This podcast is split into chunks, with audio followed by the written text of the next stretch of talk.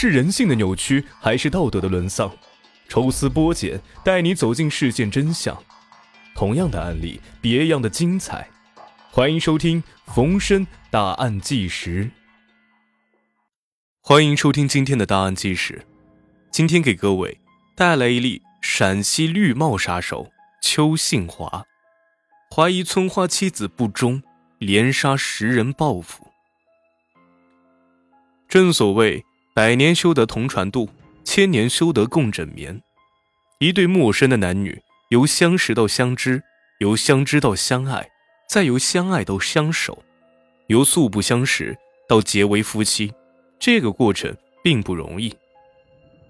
要想婚姻幸福美满，夫妻之间需要尊重和理解，更需要互相的信任。信任就像是爱的翅膀一样，只有双方同步的挥动。婚姻才能天长地久。很多夫妻做不到信任对方，尤其是弱势的一方，对自己不自信，继而怀疑对方出轨，以至于大吵大闹，将婚姻推向了破裂的边缘。有人因为怀疑而吵架，有人因为怀疑而离婚，甚至有人因为怀疑而走上了犯罪的道路。陕西有一位叫做邱杏华的痴汉。固执的认为自己的老婆出轨道士，怀疑自己的孩子不是亲生的，自己被戴了绿帽子。最终猜忌演变成仇恨，这位邱信华走上了复仇之路，血洗道观，连杀十人。作案之后，邱信华曾一度逃脱，但是一想到老婆出轨，他就无法释怀，于是冒险回了家，想再杀掉老婆。这才终于被抓住。邱信华到底是如何陷入疯狂的？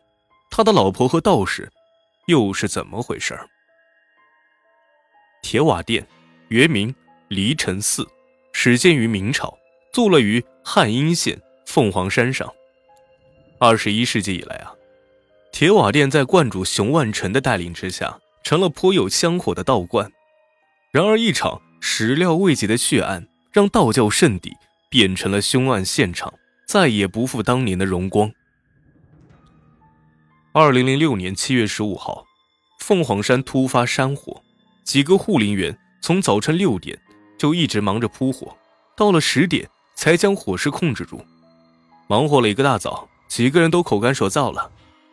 护林员来到了附近的铁瓦店，想要讨点水喝，可当他们来到了铁瓦店，只见道观大门紧闭。敲了半天门，也没有人回应。护林员觉得奇怪啊，即使是外出做法事，也得留下看门的道士吧。虽然觉得有点不对劲，但护林员口渴的厉害，也就顾不得那么多了，直接推门而入。刚一进门，眼前的景象让几位护林员吓得差点瘫倒在地上。只见道观内鲜血遍地，地上横陈着不少的尸体，观内。已经没有活人了。没过多久，办案人员就来到了现场。他们发现铁瓦店内上到六十三岁的道士，下到十二岁的香客，一共十个人，全部遇害。其中死状最惨的当属观主熊万成，他的眼睛被挖去，肚子被剖开，手脚上面的筋均被挑断，而且凶手挖出他的心。肝肺切成块后炒熟，放在了罐内的盘子中。另外，警方在供桌前的功德箱上发现了凶手留下的两行血字：“先帝不淫乱为者杀，甚不许将奸夫淫妇矣。”到底是何人如何残忍？不但杀了十个人，还对观主颇负剜心。经过仔细的搜索，警方发现了熊万成的一个记事本，里面夹有着一张欠条：今借到各位金仙的现金七百一十二元二角，借款人邱金发。这个欠条也是用鲜血写的，经过对比，和功德箱上的字迹一样，是同一个人所为。可是哪有凶手？会在现场留下自己的名字呢？这未免有点太儿戏了。总而言之，凶手血洗了道观，杀了十个人，拿走了功德箱里的钱，还留下了一张主名的欠条。那么邱金发到底是谁呢？铁瓦店有位出纳，名叫廖德生。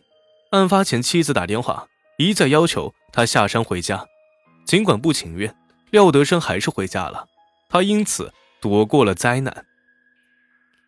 根据廖德生说的，邱金发是观内的一位香客，本名叫做邱新华。七月十四日下山的时候啊，他还碰到了邱新华，只见他牵了一条狗，还拿了一件毛衣。当时廖德生好奇的问道：“大热天的拿毛衣干啥呀？”邱新华回应道：“啊，穿着毛衣，在哪儿都可以睡觉。”由此可见，在杀人之前，邱新华已经准备好跑路了。毛衣可以用来在山里面睡觉，可是他为何在罐内留下自己的名字？一般杀人犯真干不出这个事儿来。他的精神是否还正常？无论如何，邱新华成为铁瓦店血案重大嫌疑人，警方开始对他进行搜捕。然而，邱新华对山区的地形极为熟悉，跳出了搜索圈，跑到了湖北境内。在逃窜的途中，邱新华又连续作案，杀死一人，重伤数人，抢到钱财食物之后就逃之夭夭。